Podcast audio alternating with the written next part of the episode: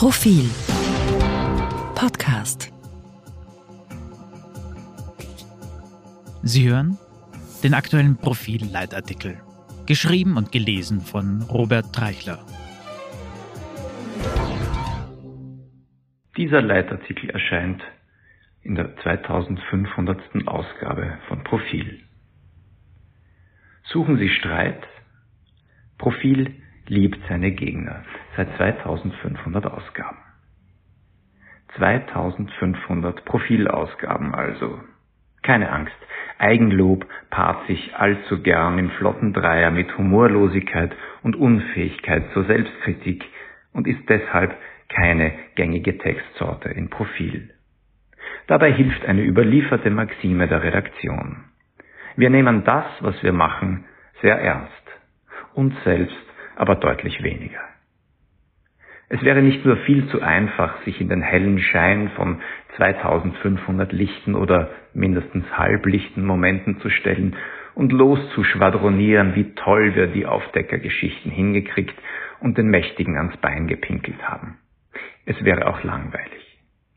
Viel anregender ist es, eine Besonderheit zu beleuchten, die Profil ausmacht und immer schon ausgemacht hat. Profil stört, Profil nervt. Profil ist viel zu links, rechts, neoliberal, vogue, grün, negativ. Punkt, Punkt, Punkt, Punkt, Punkt, Punkt. In die freien Stellen bitte Grant jeder Art einfügen, den Profil bei Ihnen hervorruft.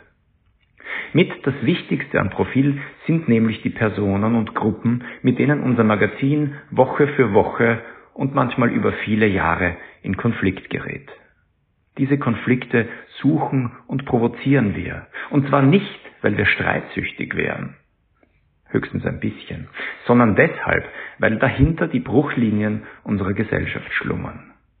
Jahrzehntelang waren die Gegner, an denen wir uns und die sich wiederum ihrerseits an uns abarbeiteten, die mächtigen Institutionen in dieser Republik, die Parteien, die katholische Kirche, die Institutionen der Obrigkeit, ihre einzementierten Machtstrukturen und verlogenen Vergangenheitsmythen. Für sie war Profil eine lästige Fliege, ein Stein im Schuh, und die jeweiligen Repräsentanten und Anhänger dieser Institutionen mochten uns nicht und wünschten Profil zum Teufel.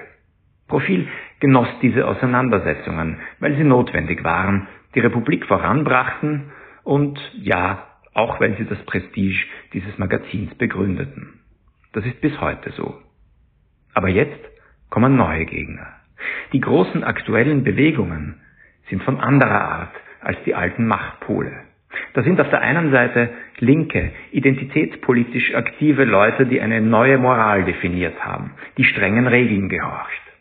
Wer ihre Kriterien der Diversität, der Nomenklatur oder auch ihren Katalog zulässiger Äußerungen nicht befolgt, gerät in ihr Fadenkreuz. Zum Beispiel Profil. Dieses Magazin bildet relevante Meinungen ab, auch wenn es sie nicht teilt.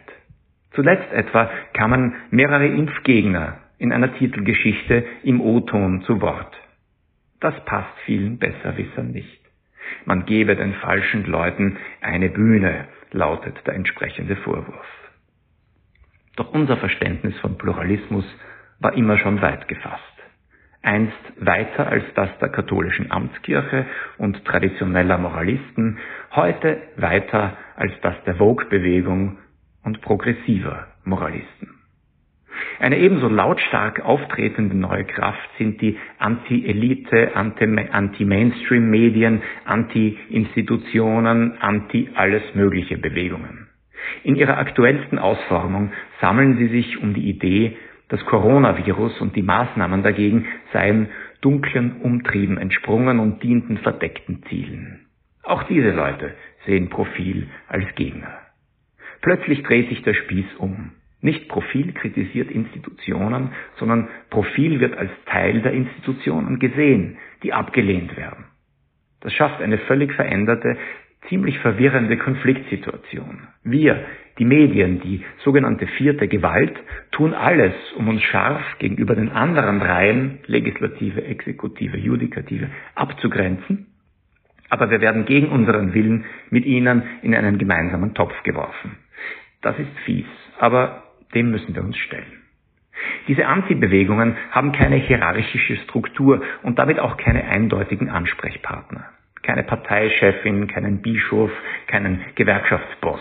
Stattdessen eine Masse von Individuen, die massenhaft ihren Ärger in die Plattformen sozialer Medien kippen. Solche Unmutsphänomene sind immer bedeutsam. Sie stehen für Veränderungen innerhalb der Gesellschaft, ob sie uns passen oder nicht. Es ist unerheblich, ob wir mit den alten institutionellen Gegnern besser zurechtkamen. Die sind nebenbei bemerkt ohnehin auch noch da. Wir erleben an unseren wechselnden Gegnern, wie die Welt sich dreht. Verändert sich Profil dabei? Bestimmt. Jedenfalls aber macht die Tatsache, dass Pluralismus und die Darstellung unliebsamer Meinungen, Äußerungen, Kulturgüter verlässlich wechselnde Gruppen auf die Palme bringt, etwas mit uns, es verpflichtet uns geradezu, lästig zu bleiben. Ob mächtige Institutionen oder einflussreiche Graswurzelbewegungen, sie alle eint seit jeher, dass sie es nicht ertragen, dass ihre Wahrheiten hinterfragt und Gegenpositionen dargelegt werden. Das ist unsere simple Erfahrung aus 2500 Ausgaben. Ein zürnender Bischof ein empörter Bundespräsidentschaftskandidat, eine gekränkte Vogue-Aktivistin, ein wütender Corona-Leugner. Sie alle suchen Streit. Bei uns finden Sie ihn.